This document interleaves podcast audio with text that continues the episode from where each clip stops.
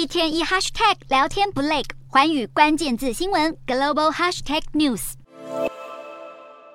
中国人气连锁咖啡店 Costa Coffee 八月初正式插旗日本，首家店就选在东京闹区涩谷。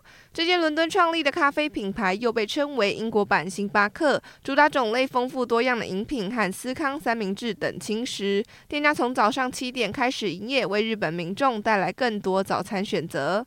随着日本咖啡销量增加，Costa Coffee 有意在东京推出外带店试试水温。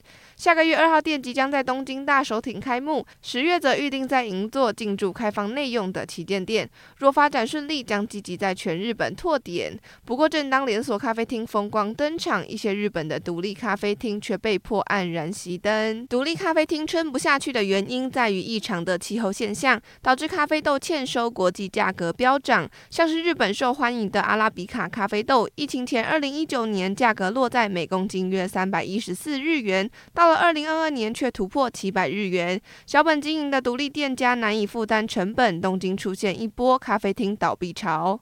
今年才刚过一半，咖啡厅倒闭数量就超过去年，无奈退场的店家数量恐将在今年创下新高。许多业者为了打平收支，都在考虑涨价。视咖啡如命的顾客，若钱包不够深，未来想喝杯咖啡，恐怕会更加苦涩。